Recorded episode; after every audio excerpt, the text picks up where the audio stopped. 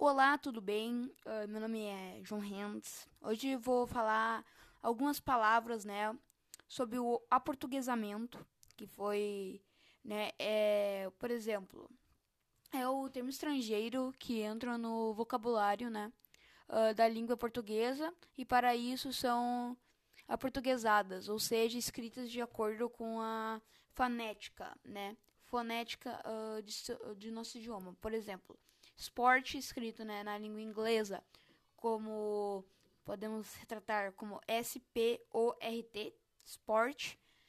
E, por exemplo, também aqui né, eh, na língua portuguesa, escrita como E-S-P-O-R-T, sport.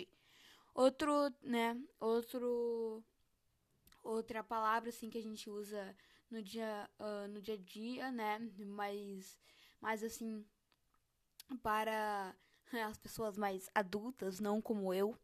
Uh, drink, né? Drink, escrito na língua inglesa como D-R-I-N-K. Uh, e aqui, né, na língua portuguesa, escrita como uh, D-R-I-N-Q-U-E, sabe? É uma coisa meio estranha, sabe? Porque tu tirando da língua portuguesa, sabe? É meio estranho também, né? Uma coisa, uh, é a palavra cowboy, uh, escrita na língua inglesa como C-O-W-B-O-Y, cowboy.